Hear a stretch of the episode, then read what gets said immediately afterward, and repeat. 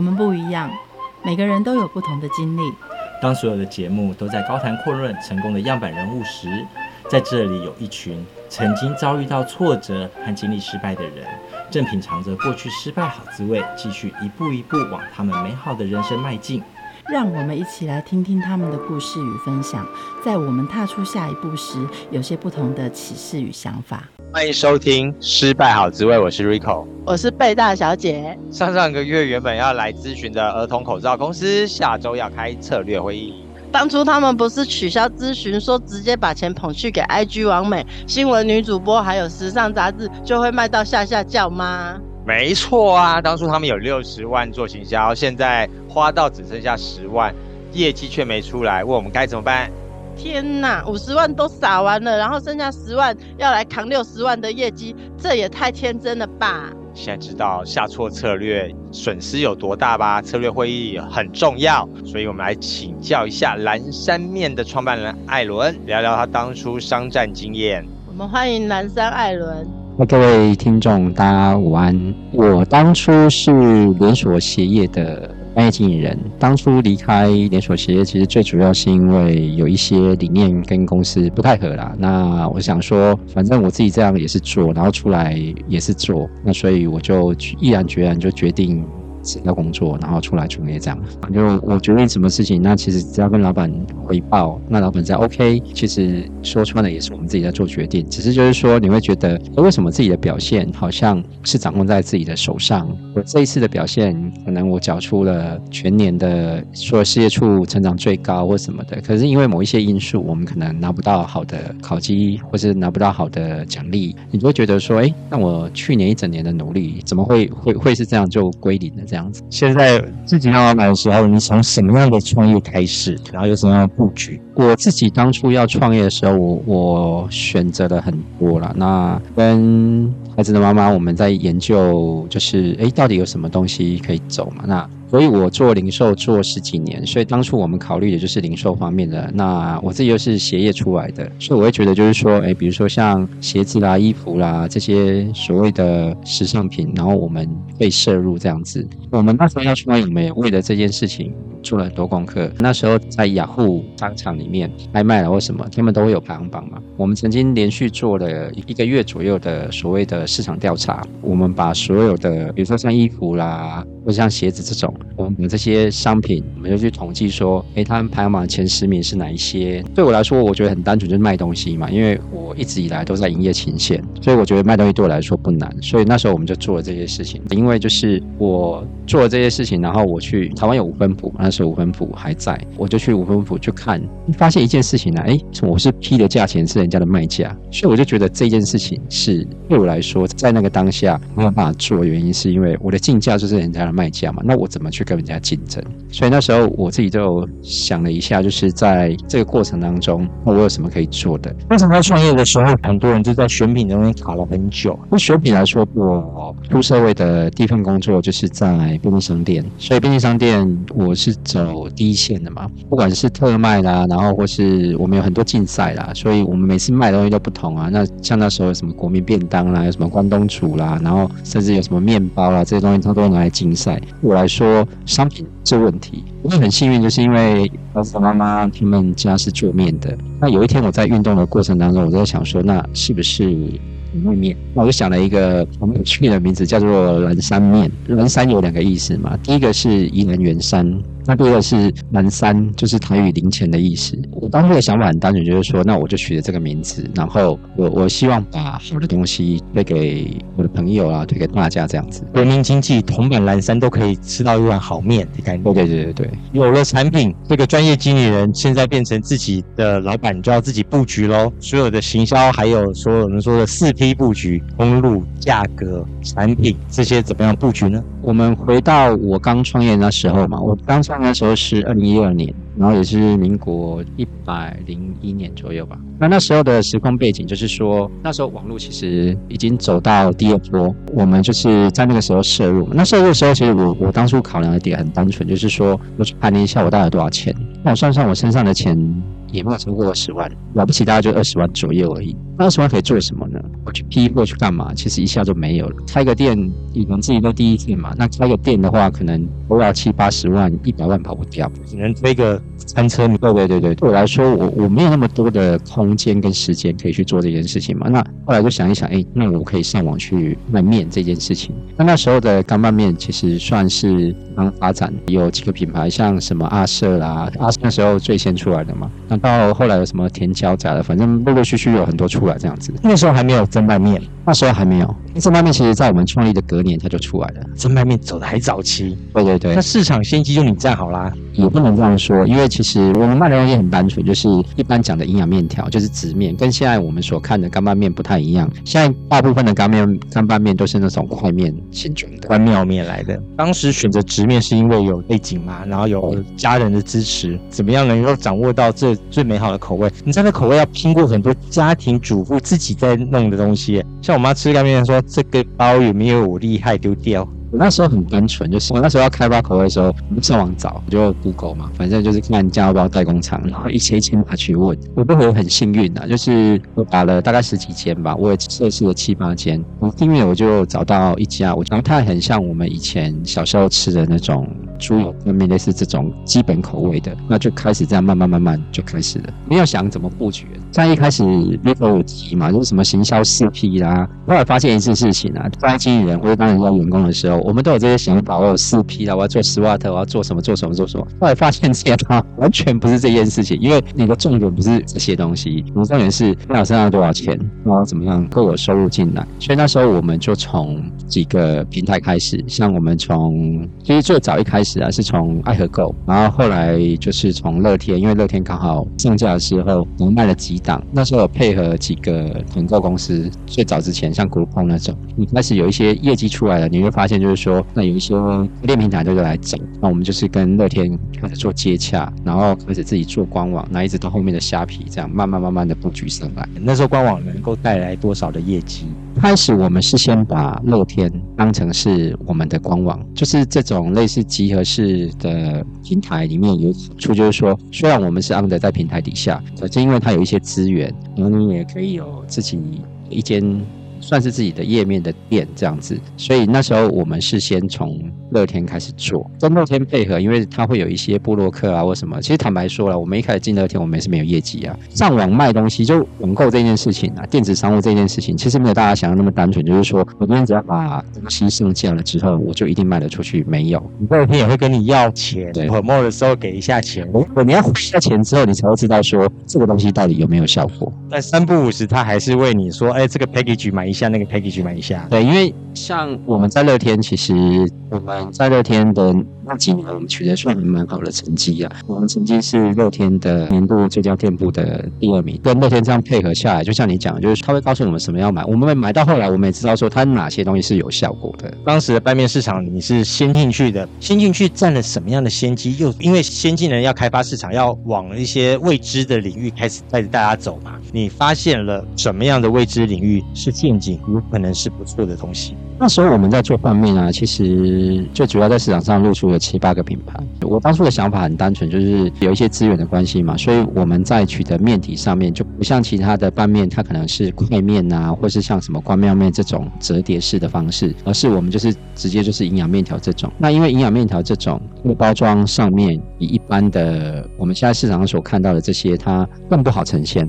因为它就是指的两束这样子嘛，我我们一开始定位是两束，然后两份酱料包这样子，所以这个是我们一开始在推出来的时候，我们跟市场不一样的地方，就是第一个我我是包是两人份的部分，那第二个部分的话，我发现市场上的口味大概就一两种，但以我以前在做零售的经验，我我觉得消费者喜欢的就是多种口味，那所以我们一开始推出，我们就推出了三种口味，我就把这三种口味组合在一起，那别人可能是一包一包卖。我不是，我可能就是一箱，一箱可能是十人份五包，因为我们一包是两人份嘛。我都是自己就设计的几个组合，就是我有五包，然后十包，然后二十包，类似这个概念，所以一次可以吃到多种口味，我不会再加上再犹豫我要 A 还是 B。我们的做法很单纯，就是说我就是让你买一个组合里面，你要什么口味你可以自己挑选，接下来就定价啦。所以说真的啊，定价我觉得是我们当初比较比较没有去考量到的，就像。我的品牌很单纯嘛叫蓝山面嘛，所以我就觉得我自己不能把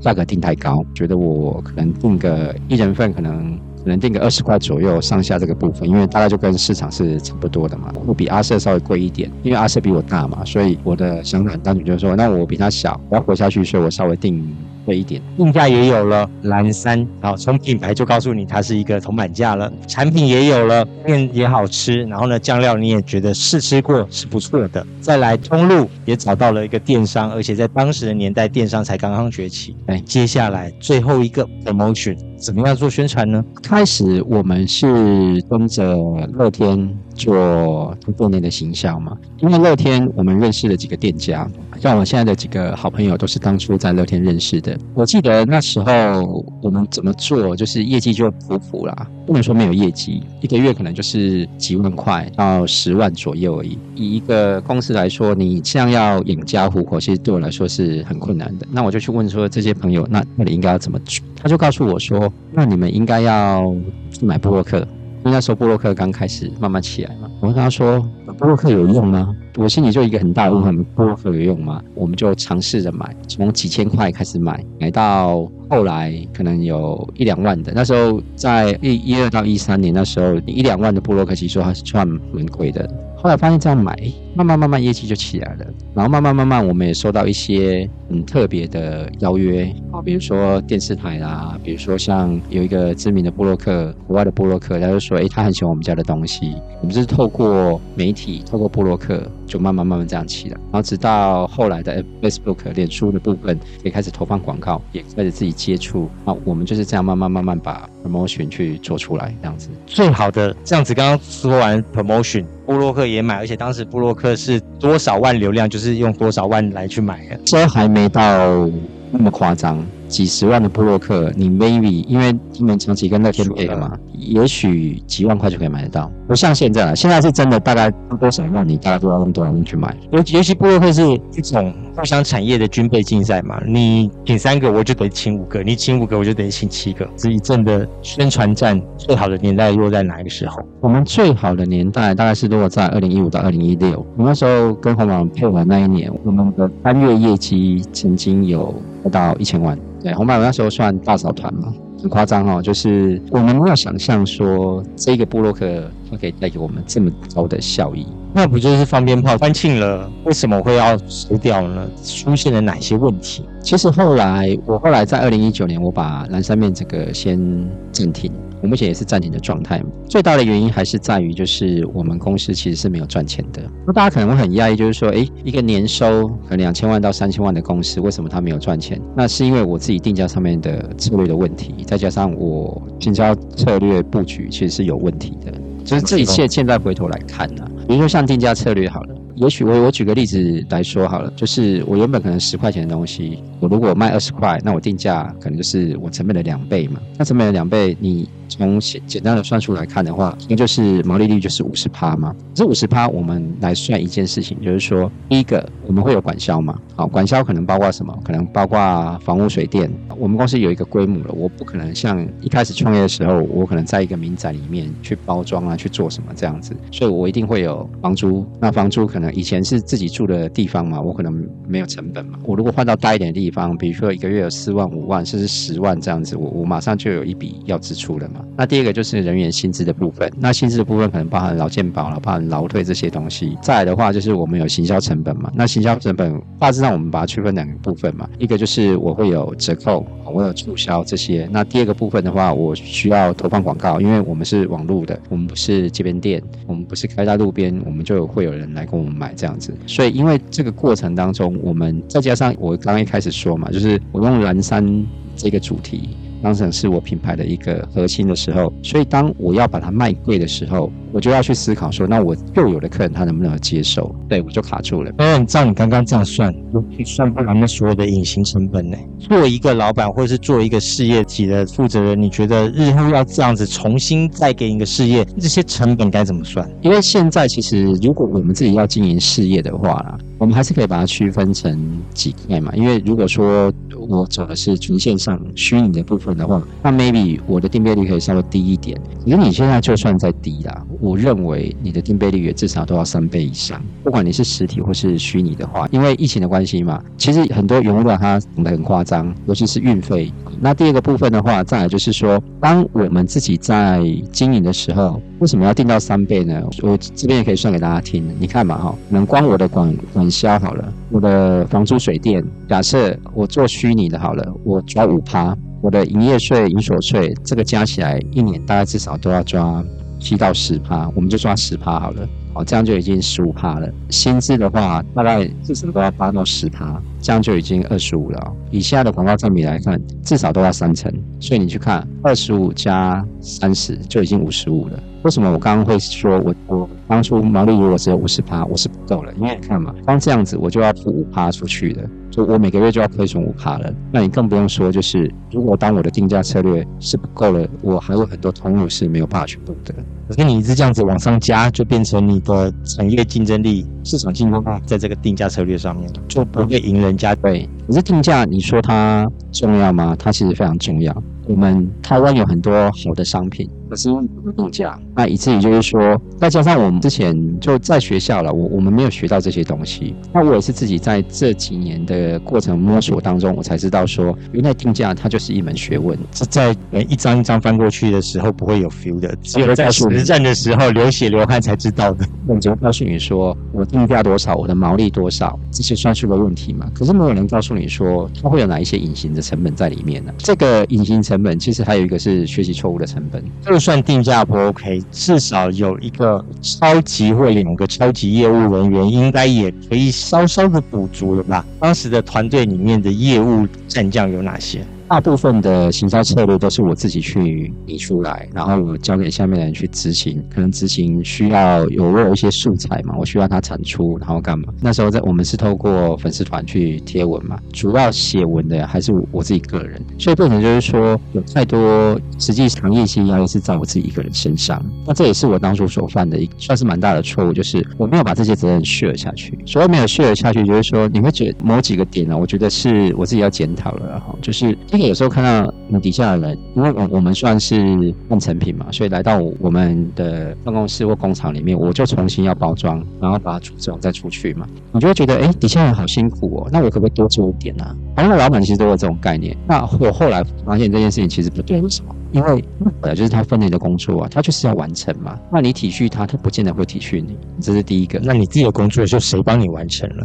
我那时候很很单纯啊，就是我觉得我自己能力强啊，我可以 cover 你，我就全部 cover 嘛。cover 到后来，你就会发现一件事情，就是说所有的事情都是我的事啊，责任都是我嘛。所以变成就是说啊，就算我们公司那时候最多可能有七八个人好了，而所有的事情最重要的事情，比如说怎么做业绩这件事情，落在我自己的身上啊，所以。在这个过程当中，你就会发现，就是说，好，当老板如果要注意业绩的时候，其实他这个整个公司的走向就会没有办法往前走嘛。你可能被停住了，只是因为老板要做业绩这件事情。做业绩重不重要？其实做业绩很重要。可是老板最重要的事情是什么？最重要的事情是你要带着这个公司往前走啊！我不是你在这里做业绩啊。有时候六点人家就下班了，你你操心操到早上六点还没办法睡觉，经常。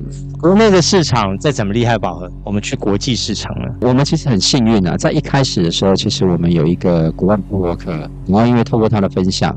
在还没有跨境电商这件事情这个名词出现之前，其实我们就已经卖到全世界二十几个国家。那其实你说穿了，它就是就现在我们常听到就是代购这件事情，其实它就是某种的跨境啊。那只是电子商务在这几年很蓬勃发展，才会有所谓的跨境这一件事情产生嘛。那我们是 B to C，我就直接对客人。因为这个部落客分享，那时候我们刚好在参加一个政府的一个创业竞赛，那一天的下午我就发现说，哎。怎么那么多奇怪的问题来问我说？那我住香港，或是我住哪里，我要怎么订，我要怎么订。我回去看看乐天后台的部分，我才发现说，其实乐天后台并没有因为跨境这件事情，或是你要访问配送这件事情，它有一个系统出现。所以我自己就透过设计的部分，我我把运费啦变成一个加购的商品，让客人去买。那也是因为这样，就是乐天后来的系统，它才有慢慢有一些调整。就是因为这样去做，提到就是外销这件事情呢，我也因为定价我没有办法外销。我们做拌面这块市场。它其实除了有一部分是内销之外，你想嘛，台湾两千三百万人口好了，我们现在拌面十几个品牌，我还得跟什么沙拉，跟所谓的所有食品来说要竞争嘛，那你还要跟泡面竞争，因为其实台湾用最大的是泡面，台湾才两千三百万人口啊，你多会吃？大家可能比较不清楚的是，在拌面这块市场，它有一定的比例是外销。那也因为我们的定费率被定价的关系，我没有办法外销。因为外销你最少最少，至少都要给到三十八到四十趴。可是你因为外销的话，你可以重新定价啦，因为人家拿美金拿港币来砸，这个太便宜了。话是这样说没错了，可是那时候因为我们就已经停了，我也没有办法去改变这个结构。那就像我刚刚讲的，就是说有太多事情其实压在我身上是不止业绩的。以至于就是说，我忽略了一件事情，是我不需要静下心来去思考，说我我这个品牌现在遇到这个瓶颈了，我到底应该要怎么解决？而不是说我还要焦头烂额去想，说我业绩到底怎么来，我要怎么做？这通常就是我觉得创业者在不管是初期、中期或后期，你都还是会遇到。原因是因为你如果公司遇到危机了，你老板没有办法静下心来去思考，说那路到底怎么走的这件事情上面，你就很容易陷在那个胡同里面。当你觉得定下来思。考的时候要思考什么事情？因为很多老板说，我通常早上四到五点是我自己独立时间，我要好好思考。有些老板说周末我就是不能吵我，我要好好思考。你觉得做一个老板思考点在哪里？如何思考？我觉得作为一个老板，很重要的事情就是，不管你是卖东西，还是你是卖服务，还是卖品牌，好了，我们我们先都不管，就是你的策略怎么走，这件事情是很重要。那策略这件事情又很模糊。以以我自己的例子来说好了，像我遇到最大问题是什么？一个是定价的问题，第二个部分是所谓的通路布局的问题，开拓市场的问题。当我们在经营企业，或是我们我们自己的个人理财上面啊，其实我们最常讲到所谓的开源跟节流。当一个企业你只到节流这件事情，其实它就不对。对的，为什么？因为当我们把所有的心思都放在我要怎么缩减我的成本的这件事情，缩减成本这件事情不是不对，而是它应该要放在生产那一端，我不是放在减少我的行销费用这一端。为什么？因为做网络有一件事情很重要，就现在我们讲的所谓的大成恒大这件事情，做网络要注重声量。当你的声量往下滑的时候，其实对于品牌来说，或是对于产品来说，它就是一件很伤的事情，因为代表了这个你的这一个主题是你的商品的，对你花出去的。其实，在那个时候，我并没有清楚这件事情。我觉得就是说，我现在请啊，那我把售价提高好了，那我可不可以撑过这件事情？是没有。对我们来说，活下去的，在这个过程当中，你又没有太多的人可以给你建议，所以变成就是说。很多事情我 I and L，我就尝试错误，可是这里尝试错误的成本实在太大了啊！所以为什么老板要静下心来去思考这件事情的原因，这就是说，你说一旦做错了决定，你事后你要翻身的几率就很困难。你会告诉大家，想要创业的人，创业老板一句你这个总结的失败经典语录会是什么？平凡不是大起大落，而是就是说我平凡的、很 routine 的做一些我自己应该要做的事情。那这些事情可能是很基本的，maybe 我可能定期需要 promo 我的商品，定期需要去介绍我的商品。可是当我们在忙的时候，我们很容易去忘记这些基本的事，它必须得要 routine 的去进行这样子。好，谢谢。节目最后，我们一起来听朴树带来的《平凡之路》。我们下次见，拜拜。徘徊着的，在路上的，你要走吗？Via Via，易碎的，骄傲着，那也曾是我的模沸腾着的不安着的。你要去哪里呀